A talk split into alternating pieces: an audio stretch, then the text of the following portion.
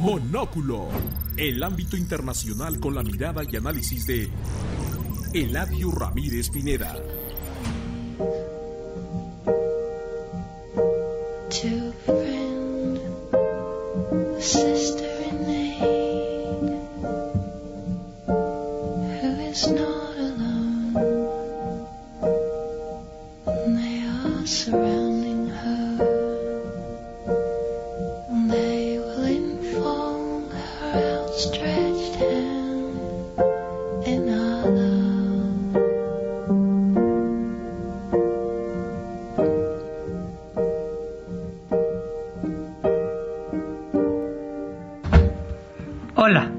Bienvenidos a Monóculo, un programa para aquellos que desean aprender más sobre eventos internacionales y relaciones globales. Mi nombre es Eladio Ramírez y hoy me encuentro con nuestra líder, la internacionalista Hanna Hernández y el internacionalista David eh, Martín Rencillas. Ana, ¿cómo estás? Hola Eladio, hola David, muy bien. Espero que todos estén muy bien también y muchas gracias a todos y todas los que nos acompañan. Hola David. Hola, qué gusto estar de vuelta con ustedes, qué emoción. En cabina está Jennifer Bush que dice que prefiere dirigir los controles, así que cualquier cosa en la dirección y producción es culpa de ella o es gracias a ella. Bueno, eh, antes de empezar, les extrañará como a mí que no se encuentra Raudel Ávila, eh, porque yo no sé qué castigo, por qué lo castigo esta vez. Hanna, ¿por qué castigaste a Raudel? ¿Por qué no vino hoy? No, ahora sí, ahora sí no fue, no fue mi decisión ni mi castigo.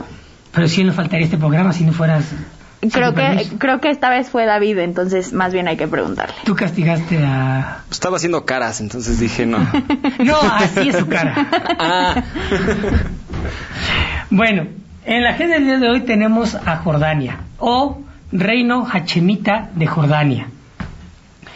Eh, vamos a hablar de Jordania por los acontecimientos este, eh, internacionales que han específicamente, obviamente, en, en el Reino de Jordania, eh, y por las implicaciones geográficas que, constituye el, riesgo de este, este reino.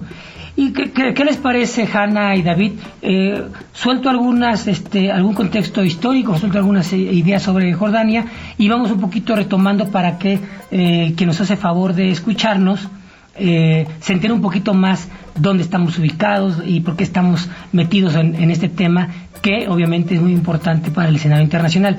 De entrada platiquemos acerca de su capital, que es Amán. Es un país árabe que a orillas del, río Jordán, al oeste de Irak, al noroeste de Arabia Saudí, al, e, y al este está, se encuentra Israel y Cisjordania. Eh, para que todos ubiquemos, Petra es uno de los símbolos culturales más importantes de esa región, específicamente de Jordania. ¿Conoces Petra, eh, Hanna? No, no, he tenido el gusto. No, David. No, ojalá. No, no, bueno, habrá que organizar una excursión. Ahora que, que, Jennifer se porte bien y te lleve a, Petra. Ya es lo que digo. Que se ponga guapa. Bueno, em, eh, estamos hablando de que es el Emirato de Transjordania, era parte integral del Imperio Otomano, una entidad geopolítica que colapsó tras la Primera Guerra Mundial. A la, disolución del Imperio Otomano siguió el reparto colonial en Medio Oriente, en el que las dos principales potencias, y recordemos como hemos platicado en otros programas, es el Imperio, bueno, era el Imperio Británico y Francia, que se distribuyeron los antiguos territorios. En el caso de Jordania, su territorio quedó bajo la administración británica en los años 20. Antes formaba parte del mandato británico de Palestina, conformada por la actual Palestina y Jordania, y para 1946 la ONU lo reconoció como el reino, un reino soberano independiente. En la actualidad es una monarquía constitucional en la que el poder ejecutivo reside en el rey. Tiene dos cámaras, eh, una de las cámaras es eh, eh, popular, digamos que los representantes han elegido mediante el voto, y la otra cámara es más como del estilo inglés, repito lo que acabo de comentar, fue parte de, del Imperio Británico, entonces ese tipo de, costumbres políticas eh, generalmente en estos países se quedan y pues es la élite, una, una élite la que, la que es parte de, de la otra cámara. Y si me permites, es muy interesante el sistema bicameral. Eh, para ellos que tienen duda, que nos estén escuchando, se llamaba el se llama el Magilis al Uma. Ese es el sistema bicameral. y la Cámara de Diputados el Majilis al Nuwab. Y es un sistema muy único de monarquía parlamentaria porque la Cámara Baja, eh, la Cámara de Diputados, es elegida por el electorado, pero realmente no puede proponer una sola ley. Eh, lo único que puede hacer es aprobar, rechazar o proponer cambios a las leyes que propone el Senado. Y el Senado se le llama la Asamblea de Senadores o el Majilis Alayan. Y como bien dijo Eladio, está hecho como al sistema inglés, británico más bien. Y eh, los 65 miembros que cuenta el Senado son elegidos por el rey de Jordania. Y en general estos 65 miembros son líderes de eh, tribales, por ejemplo, o líderes de otras minorías, porque Jordania es un país con muchas minorías. Mm. Entonces sería lo que conocemos como bicameralismo imperfecto. Hay que recordar que el bicameralismo perfecto es cuando cada las dos cámaras tienen exactamente las mismas funciones, hacen exactamente lo mismo. Y es imperfecto cuando una cámara tiene eh, eh, responsabilidades completamente diferentes a la otra cámara. Y esto es muy... Eh, creo que es muy importante por el hecho de que son elegidos por, por el pueblo y, y tiene muchas divisiones étnicas que la cámara no puede eh, realizar tantos cambios que no este solo lo que propone la, cámara alta digámoslo así no Sí, sí, justamente, y de hecho justamente el rey actual ha intentado o procurado lograr una representación equitativa de las distintas minorías. Hasta el momento realmente no es tan, eh, tan marcada o tan importante la discriminación eh, positiva que se le da a estas minorías, pero por ejemplo hay 15 asientos de 130 solo para mujeres, hay 9 para cristianos y 3 para chechenos o circasianos, que son otros dos grupos eh, minoritarios que provienen de la zona de, del Cáucaso.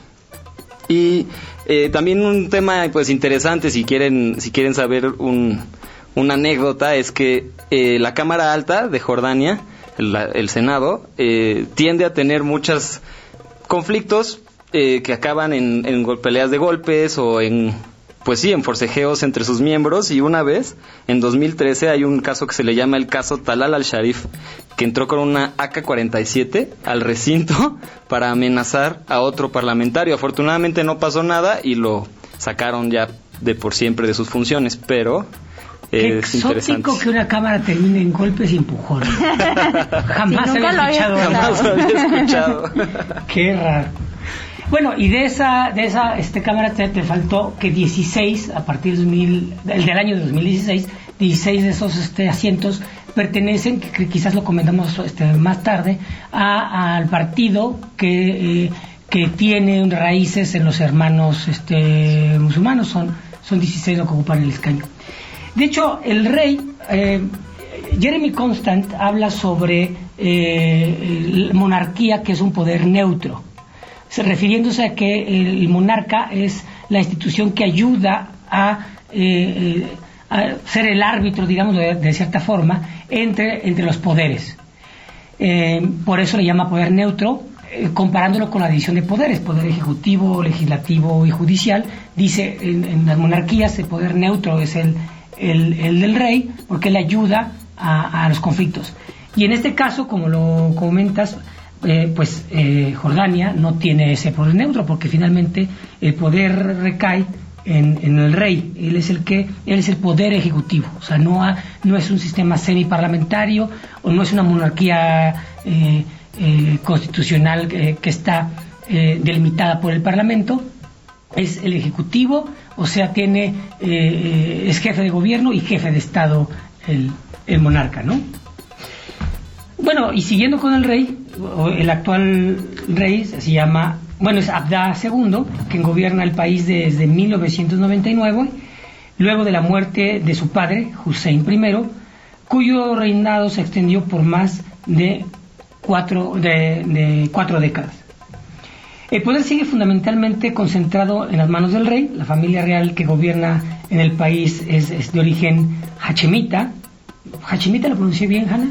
Creo que sí. Ah. Una de las dinastías más antiguas del mundo y es muy importante porque su linaje se remonta, o se dice que se remonta, hasta las épocas del profeta Mahoma. Por eso eh, es muy importante la figura del monarca. La mitad de la población del país es también de origen palestino, aunque los antiguos transjordanios de raíz beduina Hanna Beduina. Exacto. Acaparar el poder sobre el gobierno, la seguridad y la economía. Eh, una eh, y hablando repitiendo un poquito la idea sobre el Parlamento, este, hay una base social islamita. Esta base social islamita constituye el Frente de Acción Islámica, que es una rama, la rama jordana de los hermanos musulmanes, eh, que ellos, si recordamos en 2016, bueno, entraron en 2016 al Parlamento, pero habían boicoteado durante mucho tiempo las, las elecciones. Eh, y cuando, una vez que lograron entrar eh, o tener representación en el Parlamento, reconocieron al rey Abdallah como una figura unificadora y esto es importante porque es una de las tareas importantes que tiene eh, el rey actualmente. Una de las figuras muy importantes es el ejército y el, servicio de inteligencia, que es un servicio de inteligencia muy, poderoso, el Mukabarat. ¿Sí, Ana? Mukabarat. que constituye un Estado paralelo dentro del Estado. Son la base del gobierno hachemita, está regado en tribus jordanas nativas, en oposición a la mayoría palestina que se traslada desde el río Jordán desde las guerras árabes del 48 y del 67 que fueron contra el Estado de Israel. Y hablando un poquito más sobre la situación de Jordania, bueno, ellos se encuentran en la actualidad agobiados sobre el rampante desempleo, más con esto eh, eh, del COVID, que como todos sabemos, pues toda la economía del mundo eh, está sufriendo las consecuencias.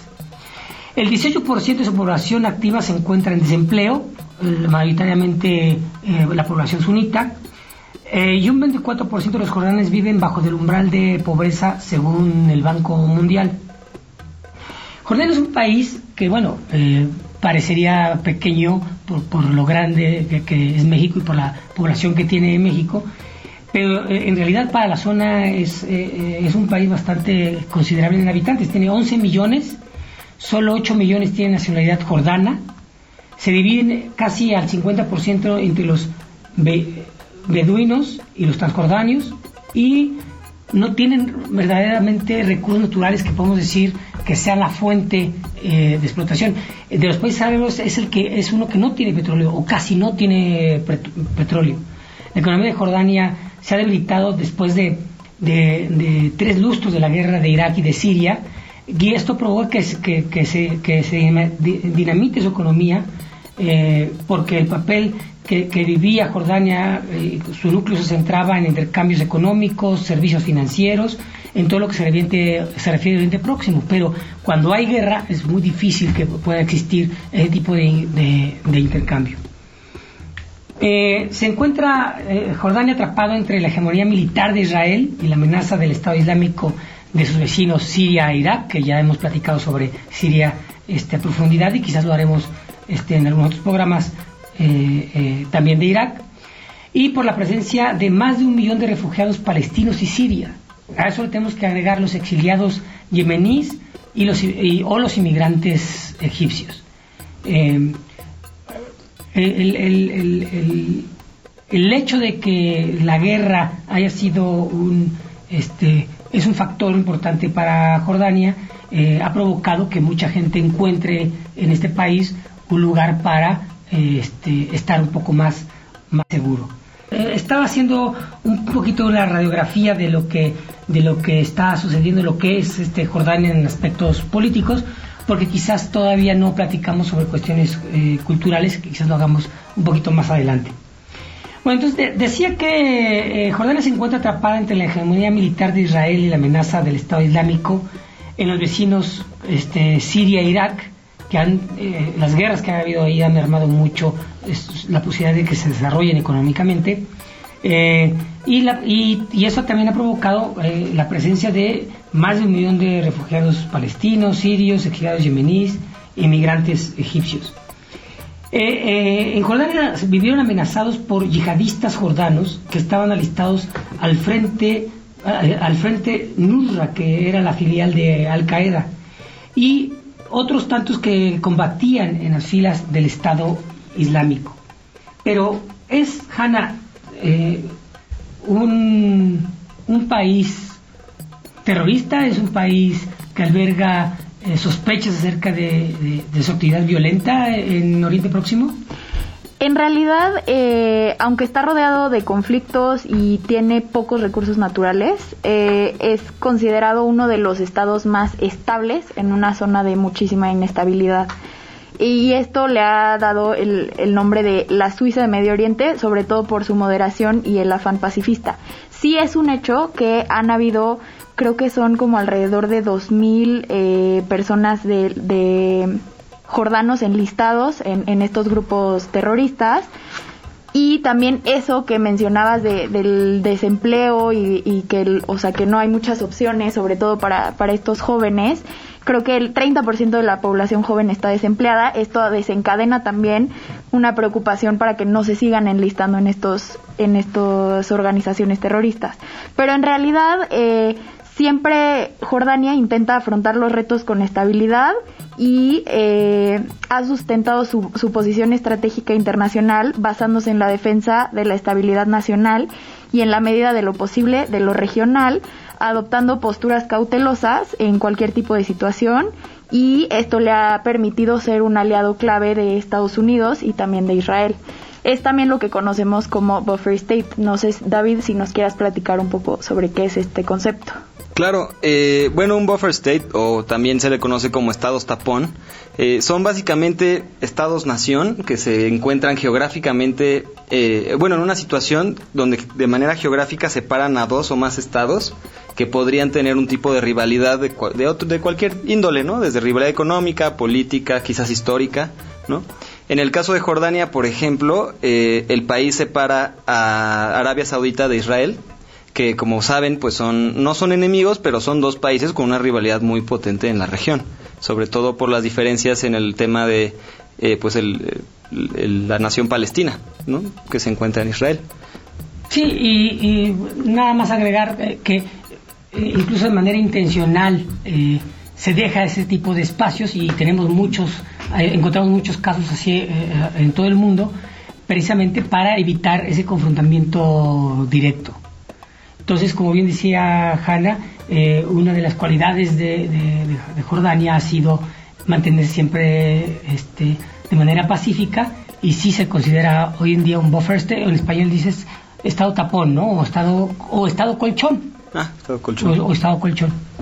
Creo que eh, en América Latina se dice más colchón y en, en España se dice tapón. Suena, sí. De acuerdo. bueno, también hay que recordar que en la región se vivió una traumática experiencia con la llamada primavera árabe, lo que despertó en el liderazgo de estos estados sentimientos de profundizar en tendencias conservadoras. Jordania no fue la excepción y, fue una de las pocas naciones que se libró de los, sobre, los sobresaltos de la primavera árabe. Gracias a que el rey Abdallah II se comprometió a impulsar un proceso de reformas que él denominó Agenda Nacional, eh, sin embargo, no se ha visto cristalizada, no se ha aterrizado esta idea de la agenda nacional, pero los jordanos parecen coincidir en que las reformas pueden esperar por gracias a, o, debido a, a, la guerra en Siria que ha arrojado unos 630 mil refugiados dentro de las fronteras de Jordania y el avance del califato en el norte y en torno a la capital de Irak no invitan precisamente a experimentar con cambios políticos que generalmente eh, cambios políticos muy agresivos eh, provocan mucha inestabilidad política. Y en unas circunstancias como comentaba Hanna hace rato eh, de desempleo o, de pobreza esto puede derivar en, en violencia. Que creo que justo eh, los jordanos sí habían sido muy pacientes en, en, esta idea de que los cambios tendrían que ser lentos para que no hubiera una verdadera crisis o, o algo que se desatara este, muy fuertemente. Pero eh, en especial con la pandemia se ha empezado a incrementar eh, este descontento social y uno de los eventos que más generaron descontento fue que nueve pacientes de COVID-19 murieron cuando se agotó el oxígeno en un hospital estatal recién construido. De 6 de la mañana a 8 de la mañana el hospital se quedó sin oxígeno. Entonces todos los que estaban en unidades de cuidados intensivos, de maternidad y de coronavirus se quedaron sin oxígeno y esto puso al descubierto la negligencia y la mala gestión y la corrupción de, del gobierno. Entonces creo que si no se toman medidas pronto puede escalar muy rápido este descontento. Ah, parece ser que en, Jordania el vaso ya está casi lleno, no solamente por el tema del COVID y el tema de los eh, refugiados sirios. Eh, Jordania hasta el 2007, antes de la crisis eh, global de, de 2008-2009, tuvo un crecimiento promedio de 8% anual. Pero a partir de la crisis su situación ha ido empeorando y sobre todo a partir de la primavera árabe. Y entonces esto ha generado grandes retos para, para Jordania, que pasó de estar endeudado en un 72% de su PIB a un 95% de su PIB, que eso es altísimo para un país con la capacidad económica de Jordania. Ellos deberían tener una deuda alrededor del 40% máximo. Y pues esto además se debe a que ha tenido un, em, una caída muy, muy, muy eh, precipitada del turismo, que es una de las principales actividades económicas del país. Han tenido que aumentar su gasto militar en mucho entonces se han perdido muchos beneficios sociales, quizás parte de eso tenga que ver con lo de los hospitales que están en malas condiciones. Y sobre todo han tenido muchas dificultades para asegurar toda su em, demanda de combustibles fósiles que utilizan para generar energía, sobre todo por ataques de grupos armados, terroristas, a las distintas fuentes de gas natural y de petróleo que tiene el país. Entonces, si le sumamos a esto el desempleo, el, el, COVID-19, ¿no? Eh, los refugiados, pues Jordania sí está ahorita en una situación muy precaria. ¿no? Fíjate, ahorita eh, me acordé de dos cosas. Eh, empiezo por lo que acabas de comentar y creo que lo vamos a retomar. No sé si en la, siguiente en la siguiente parte del programa o, casi al final. Israel, que, que, ha sido o había sido un amigo de Jordania, Netanyahu específicamente eh, promovió para que Estados Unidos no le vendiera drones eh, militares a Jordania que los necesitaba para enfrentar estos grupos que, que tú señales. Y dos, eh, retomando el comentario que, que había hecho Han acerca de, que hay grupos que, sociales este, de la sociedad civil que están, están empezando a, a, levantarse, también tiene que ver con que los hermanos musulmanes, bueno, el grupo político que comenté de los hermanos musulmanes, son los primeros que han estado eh, moviendo a la sociedad civil, a, grupos organizados, son los que han estado eh, promoviendo o, impulsando que se, que se organicen y que se levanten para, para protestar. Es una de las perdón, es una de las de las eh, estrategias que utilizan para, para influir afuera del Parlamento y afuera como partido político. Obviamente de una manera un poco eh, más discreta para que no se les achaque eh, este no se achaque directamente actos violentos. Ah, y de hecho, eh, ya que los mencionas, este tipo de campañas sociales pues han tenido un éxito relativo hasta la época COVID, digamos, a partir de ahí todo este libertad política nueva que han gozado los jordanos se ha perdido, pero antes de eso, de hecho hubo una gran reforma en el 2016 y en el 2017, dos grandes reformas para permitir una mayor participación de la ciudadanía en todas las decisiones municipales. Y esto fue gracias precisamente a estos grupos sociales y pues también impulsados en buena parte también por la hermandad musulmana, ¿no? así es, o sea, como vemos ya estamos empezando a escalar eh, la situación un poco más compleja y todavía no entramos al corazón de los eventos. Del tema, claro. Bueno, eh, voy a dar un par de ideas antes de entrar a, corte ya para que entremos en materia porque este Hanna toda la semana las dos semanas que anduvo en la playa, anduvo estudiando Jordania, entonces nos va a dar una explicación. Eh, ¿Nos trajiste algo de la playa, Hans? Sí, hay unos recuerditos, al rato los paso. Sí. Un, poco de arena. claro. Eh, para todos que quieran ver lo que nos trajo Ana de la playa, eh, este, revisen nuestra cuenta de Twitter. bueno, el reino Hachemí se sumó además a una coalición internacional en la que la que bombardeó al Estado Islámico. Sin embargo, y ahorita que nos habíamos ido hasta el 2016, eh, pagó un precio muy alto porque fue muy popular un video muy desafortunado eh, que, este, que anduvo circulando y que generó eh, pues mucho sentimiento en la, en la sociedad bueno y en la zona un piloto fue derribado en Siria y fue tomado como rehén los yihadistas del califato este, difundieron dos meses después un video en el que mostraban cómo, lo quemaban, cómo lo quemaban vivo.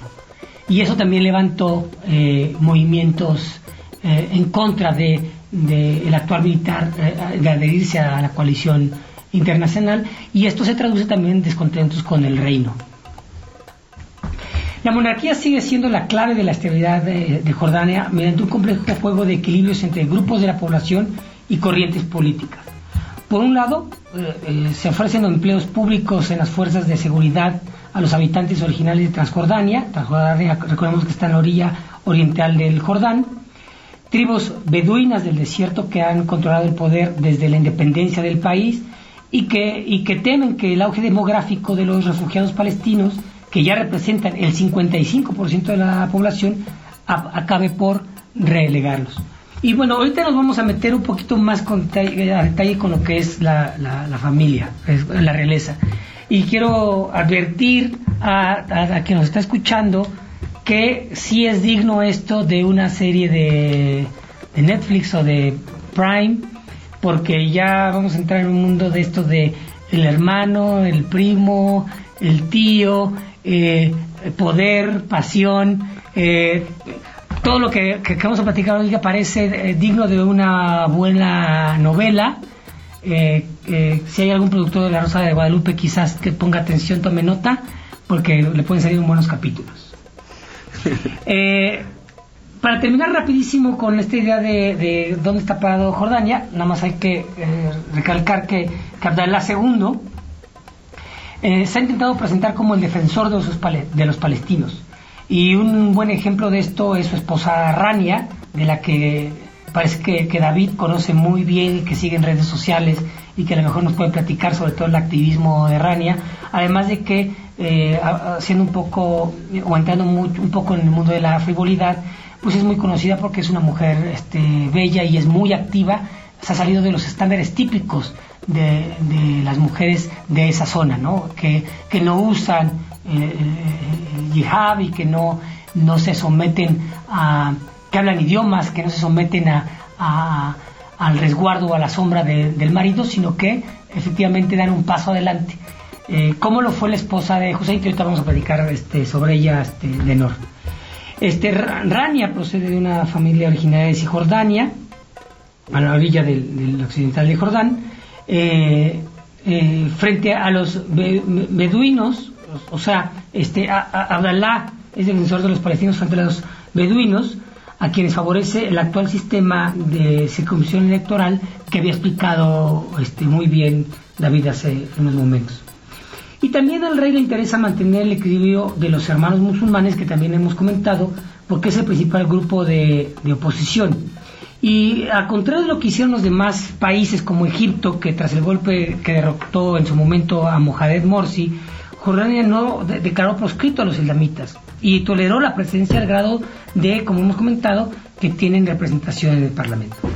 Pero ya entrando a lo que estaba yo sugiriendo en unos momentos, eh, vamos a, irnos a las raíces de, lo que está sucediendo ahora. Y las raíces eh, eh, parten desde Hussein I el rey que fue coronado en 1952.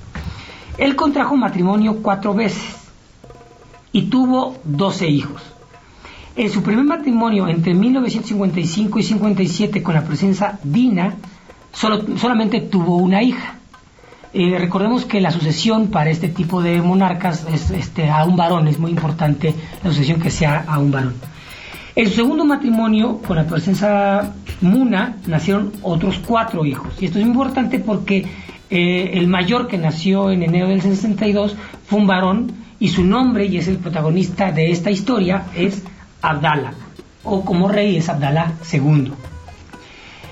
Bueno, su padre, Hussein I, tras enviudar de su tercera esposa, la reina Alia, eh, que murió en un accidente, o un raro accidente de helicóptero, eh, y después se casó, una vez que, que enviudó, con, con, la cuarta, que, que, este, que es Nur, o Nor, o ¿cómo se pronuncia, Hanna? Creo que es Nur, pero... Nur, o sea, N-O-R, Nur. Exacto. Nur.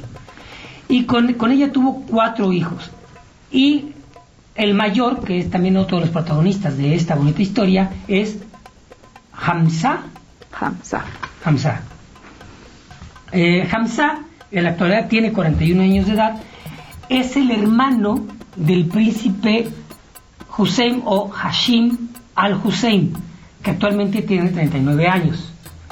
Y es el hermanastro del actual rey de Jordania, Abdallah, que es el hijo, como acabo de comentar, de Hussein eh, este, primero y la princesa Muna. Eh, Aquí sí te puedo interrumpir sí, un por segundo. Favor, porque eh, ya, ya, hice bolas a, a, a, Bush, que está allá adentro y lo está viendo con cara de ¿qué diablos acabas de decir? Bueno, después de que Al Hussein tiene a sus 12 hijos, eh, en mil, bueno, se dice que Hamza, que es el primero de su cuarta esposa, es su hijo favorito. Pero cuando él muere en 1999, o sea, Al Hussein, el rey de ese momento, eh, por la edad, Hamza lo consideran muy joven como para ser un rey. Y entonces eh, Abdullah se queda como rey. Y para seguir como con los deseos de su padre, eh, le dan el título a Hamza de eh, como el, el príncipe regente. regente. O sea, y entonces en caso de que Abdullah muera, él sería el rey. Pero, y entonces esto se, se sigue un rato hasta que Abdullah en 2004 le retira el título y se lo da a su hijo mayor, que se llama Hussein, otra vez. Entonces, esto fue un duro golpe para la reina Nur, porque ella siempre pensó que su hijo sería el rey en algún momento.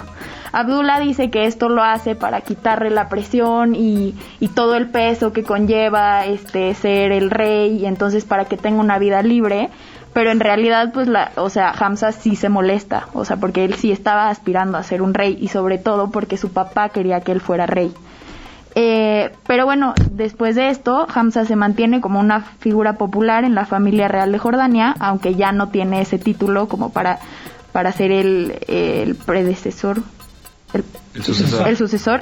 de este de Abdullah y eh, pues se mantiene en algunos cargos eh, incluso en el ejército del país también llega a participar ok vamos a ver déjame ver si entendí a ver, a ver corríjanme entonces cuando este Abdallah tenía solo un año de edad su padre Hussein primero decidió designarlo heredero pero Hussein dice bueno pero está, ahora sí que está muy chavo, está muy joven. Entonces, eh, para que eh, él asegurara de que fuera un adulto el que ocupara el trono en caso de que él muriera, pide a su hermano, Hassan, que sea el príncipe regente, ¿no? ¿Hanna? ¿Sí? Y entonces, como prefería tener un adulto en la sucesión por si él moría, lo nombra este, a su hermano como heredero al trono hasta que llegara a la mayoría de edad Abdallah. Obviamente llegó a la mayoría de edad, esto no, este, no se murió este, Hussein antes y nunca tomó el trono su hermano Hassan. Pero, como bien dice Hanna, eh, tenía sus preferidos este, Hussein. Y uno de ellos era eh, bueno, ahorita voy con más detalles eh, para, para, para no confundir a los Hussein, ¿no? Entonces, ¿qué sucede? Muere Hussein primero, vamos a llamarle Hussein primero al, al padre, padre rey, y este, este, antes de morir, decide que Abdallah, su primer hijo, este, tome el trono. Sin embargo, pues obviamente Abdallah tuvo que pactar su propia sucesión del poder con su tío Hassan, que era el, el- como el rey regente, pero que nunca tomó posesión, porque, mejor dicho, era el ex príncipe regente, porque no hay rey regente. Y eh, deciden entonces este, pactar con la familia para respetar la voluntad de Hussein I, que era que una vez que Abdallah terminara su reinado, iba a dejar a su hermanastro que también le pusieron, que le pusieron Hussein por su, por- ahora sí que por el padre, por Hussein primero. Sí estamos, estamos bien, este, Hanna. O sea, la, la, la disposición legal cuando cuando el rey Abdallah toma eh, el reino, Ujú.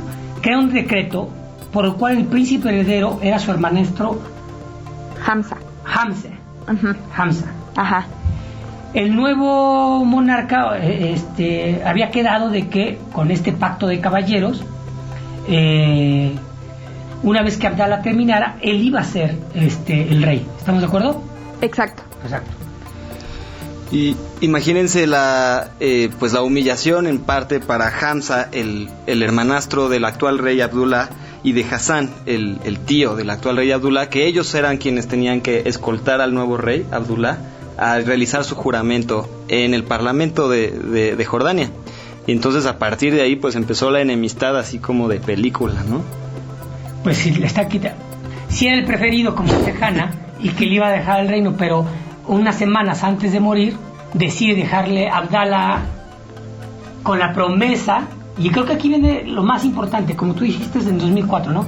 Pero cuando Abdala toma eh, el reino, dice: Yo voy a respetar lo que dijo mi padre y voy a dejar a mi hermanastro. Pero como dice, también algo es muy importante eh, este, eh, anunciar que incluso el mismo Abdala había tenido conversaciones con los jefes de las tribus, de las tribus este, beduinas acerca de que este hecho se iba a concretar. O sea, que habían llegado a este acuerdo o a este famoso pacto de caballeros y que así iba a ser. Pero hay un giro que nos comentaba, que en 2004 eh, eh, eh, Abdala cambia de decisión. Cinco años después de la asociación cambia, cambia de, opinión. ¿Qué es que, este, Hanna? Que en vez de que el príncipe heredero sea su hermano Hamza, como le había prometido a su padre, eh, que ahora el príncipe heredero va a ser su hijo, o sea, el hijo de, de Abdallah. Entonces, Hamza deja de ser parte de, de esa cadena de herencia para, para ser rey. O sea que sería, eh, como comenté hace rato, Hussein, del mismo nombre que su abuelo, que por cierto, Hussein estudió en la mejor universidad Relaciones Internacionales del mundo, en Georgetown. Eh, entonces, Abdallah dijo, ya no va a ser mi hermanastro Hamza, hijo de Nor, ahora va a ser mi hijo, que se llama como mi padre, Hussein. Sí. Y además aquí tenemos que recordar que la palabra del rey es inapelable. No hay nadie con autoridad para, eh, para retar al rey cuando escoge a un príncipe heredero. Entonces ahora sí que lo que dijo es, y si no, lo- no les gusta o no le gusta Hamza, pues entonces tendrá que tomar acciones, pues no por la vía legal, para poder ser rey si es que quisiera hacerlo. Aquí es donde viene el gran tema. Eh, entonces, hemos quedado que el hijo, este, eh, eh, eh, el hijo de Abdallah va a tener la sucesión directa del reino. Obviamente esta decisión no fue recibida bien por, por Hamza ni por su familia, porque lo creen más apto y obviamente el que inicialmente había sido designado por, por en este caso, por, por el, por padre de, de Abdallah. Entonces, eh, ¿qué es lo que sucede? El ex, ex príncipe heredero, o sea, Hamza, eh, que fue alumno de Georgetown, la mejor escuela de internacionales del mundo, ya lo había comentado. Ya. Ah, ok. Y bueno, eh, ya entramos al, al meollo del asunto. Una vez que tomó esta decisión Abdallah, eh, dice Hamza, tú no vas a, tú no vas a ser rey, y este se enoja, critica públicamente el liderazgo del rey, manda un video a los medios de comunicación en el que eh, eh, este, reclama que hay corrupción, en el que reclama que, que estaba, hay mala administración, que está mal gobernado. Eh, es una lucha por el poder, es la ambición y la lucha entre los defensores de la, que, que- buscan el acceso al trono. Choca el liderazgo de Hamza con Abdallah II, pero aquí hay algo muy importante y muy delicado, David Hanna, que es el liderazgo de Hamza. Hamza es, este, es, es- es bien reconocido por la sociedad jordana, in- incluido por grupos étnicos, eh, tiene un liderazgo sólido, tiene un liderazgo eh, consolidado, de ahí es donde viene la crisis. Y aquí es algo muy interesante. eh, si consideras que Hamza ha estado reuniéndose varias veces en los últimos años con los jefes beduinos, que son de los principales grupos de, en cantidad de población, pero además en influencia en el gobierno de Jordania. Pero por otro lado, no quiere decir que el, rey Abdullah II no tenga influencia. Él, de hecho, eh, creció en, y toda su carrera eh, profesional fue en el ejército de Jordania. Y él entrenó y sigue entrenando hasta la fecha con las Fuerzas Especiales Jordanas y ha dirigido eh, la mayor parte de las operaciones militares del país fuera de Jordania. Entonces, eh, aquí es interesante porque parece ser que se están enfrentando dos grandes grupos, ¿no? El ejército jordano, con los servicios de inteligencia tan potentes que tiene, y pues Hassan, que tiene realmente mucha popularidad entre grupos influyentes en, en el país. Entonces estás insinuando, perdón, Hanna, Que a mí me gustaría hacer una, una pequeña aclaración. Eh, después de que en 2004 se le dice a Hamza, no, tú ya no puedes participar, dicen que en teoría nunca hubo una enemistad ni se mostró ningún tipo de... de... Ajá. Pero eh, el, el domingo 4 de abril, o sea, el domingo que acaba de pasar, se, las autoridades jordanas dicen que desmantelaron un complot para desestabilizar el reino, entre las que participaban varias entidades extranjeras, que nunca mencionaron exactamente cuáles, y en las que está implicado el príncipe Hamza. Entonces, eh, muchos dicen que este, bueno, en, en este día lo que se hizo para desmantelar este complot fue poner a Hamza en arresto domiciliario. Y lo que dicen muchos es que en realidad todo esto pasó porque gracias a estas juntas con, con personas eh, de, de, eh, tribales y toda este, esta campaña que ha llevado Hamza como de acercarse a la comunidad, incluso lo que les comentaba que pasó eh, después de la crisis de que se quedó sin oxígeno al hospital, eh, el rey Abdullah fue al hospital y dijo esto no puede estar sucediendo y quitó del cargo a, algunos de, del hospital. Pero lo que hizo Hamza fue ir a visitar a las familias, a cada una de ellas, para darle sus condolencias, lo cual claramente no fue visto bien por el rey porque no fue bajo sus órdenes, ¿no? Entonces, una vez que ponen en arresto domiciliario a Hamza, él saca el video donde empieza a criticar al gobierno y comienza a decir, esto no se vale, eh, lo único que están demostrando es la corrupción, este es un en este gobierno no les interesan los 11 millones de personas que vivimos, sino solamente su poder y es la primera vez que verdaderamente se le escucha criticar al gobierno de su de su medio hermano, ¿no? Entonces podemos decir, por un lado, eh, tenemos de que Hamza, alguien que está eh, bien familiarizado con las estrategias militares y que obviamente tiene muchas relaciones con, eh, con, el, con, ejército, eh, puede tener una, una vocación o un, un digámoslo así, base de su conocimiento y, parte de su actitud puede ser interpretada como alguien que está dispuesto a tomar las armas. Y por otra parte, alguien que ya está criticando a la autoridad suprema, en este caso sería al, monarca que es intocable, eh, ya está ofendiendo y está retando. Más cuando se sabe que tiene, por un lado, como dice Hanna, el respaldo internacional, que a lo mejor ahorita podemos este, platicar sobre ello, y lo más importante, eh, eh, el- la confianza o el sentimiento positivo de la sociedad. Y esto lo vuelve potencialmente en alguien extremadamente peligroso. Sobre todo considerando la crisis de la que estuvimos hablando eh, al principio del programa, ¿no? La crisis a la que se enfrenta Jordania en muchos campos. Los movimientos sociales, el desempleo, este, grupos étnicos, eh, grupos eh, eh, violentos, este, radicalismo islamista, este, los hermanos, vamos con los hermanos musulmanes, este, y herencia de, de algunos este, grupos que se querían levantar este, con grupos islamistas, este, este, terroristas este, isla- isla- islamistas, ¿no? Ahora, entonces significa que estamos hablando de una, de una crisis profunda. El- el- el- el rey ahorita se encuentra en, en, en una, eh, en una gran duda, que sería, ¿qué hago con, con Hamza? Eh, porque en teoría está diciendo que todo está bien, no pasa nada. Pero sabemos que ah, muchos de estos discursos, porque además parece que ni siquiera lo, dijo él, fue a un mensajero lo dijo eh, en los medios, eh, soltó también un comunicado este, que, se escuchó en la radio en el que dice todo está bien, no pasa nada, pero en el fondo parece que sí hay. Y quiero meter dos factores aquí para, para que entremos un poquito más este, eh, en el debate y en las conclusiones. ¿Qué pasa con, con, eh, con Arabia? Arabia se ha vuelto cada vez un país más agresivo, más incontrolable eh, gracias además de que Estados Unidos eh, se, se, hizo eh, a un lado sobre su influencia en, la región a, raíz de Trump, independientemente de que ellos ah, dicen que están este, que apoyan el reinado, pero pues también sabemos que en política internacional hay muchas cosas atrás. Ellos podrían apoyar o impulsar un movimiento de manera económica con armas para que Hamza tome el poder? Creo, de mi parte creo que sí sería posible. A mí todavía me cuesta un poco entender por qué quieres desestabilizar un país que es de los más estables y que ha sido un aliado importante, por ejemplo, para Estados Unidos, para Arabia Saudita, para, eh, para Israel.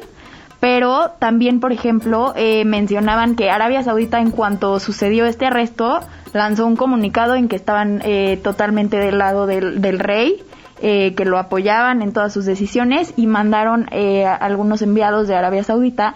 Y lo que dicen es que en realidad uno de los detenidos eh, al igual que la detención de Hamza, que fue el arresto domiciliario, uno de, estas personas que detuvieron es también un asesor de el gobierno de Arabia Saudita. Entonces, más que ir como para apoyar a las decisiones del rey Abdullah, fueron para negociar la liberación de este asesor y regresarlo a Arabia Saudita. Además que yo le agregaría tu comentario de que Arabia Saudita no puede decir que está con este con Hamza porque estaría prácticamente declarando la guerra a Jordania. Exacto. Y, del, otro que comentaste también hay que valorar, eh, eh, independientemente de que sí, Jordania ha, sido un, aliado o este de Israel, cada vez es más eh, inútil para Israel porque Israel ya está haciendo o entablando relaciones directas ya con los demás países árabes, cada vez es más inútil.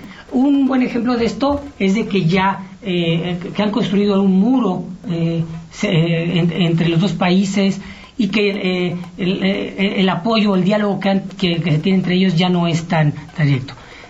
Ah, y rápidamente... Eh... Y ya con eso, si quieres, David, este, nos das tus conclusiones. Ah, vale, mis conclusiones de una vez. Eh... con tu comentario y los juntamos. Claro, no, y hay algo interesante al hablar de Arabia Saudita y me parece que podría ser que realmente están actuando como garantes de la estabilidad del país, porque hasta la fecha uno de los principales eh, aportadores de ayuda internacional a Jordania es Arabia Saudita, más incluso que Estados Unidos. Y ha sido por los últimos 20 años, desde la guerra de Irak, tantito después, del 2003. Entonces, aquí hay mucho espacio para debate. Y pues como conclusión, Jordania es un país pequeño, muy interesante, clave en la región para cualquier proceso de paz, ya sea Palestina, ya sea Siria, es un país clave. Y el rey Abdullah eh, pues se enfrenta a grandes retos en los años por venir. Jaina, 20 segundos. Eh, yo creo que también Abdullah tiene un reto muy grande, sobre todo porque como, como decía David, eh, la decisión del rey nadie la puede echar para atrás, pero la, la, gente y la sociedad no olvida. Entonces, si ellos consideraron que fue injusto, sobre todo eh, lo que le hicieron a una figura que quieren tanto y que incluso suena tonto, pero todo el mundo dice que físicamente Hamza es muy parecido al rey Hussein. Entonces lo adoran y va a ser muy difícil eh, como llevar esta enemistad con su hermano si quiere mantener la estabilidad. Y mi Twitter es eh, arroba hana-hdz. David Martín, RE. Eladio Ramírez con H al principio. Muchas gracias, nos vemos la próxima semana. Monóculo, el ámbito internacional con la mirada y análisis de Eladio Ramírez Pineda.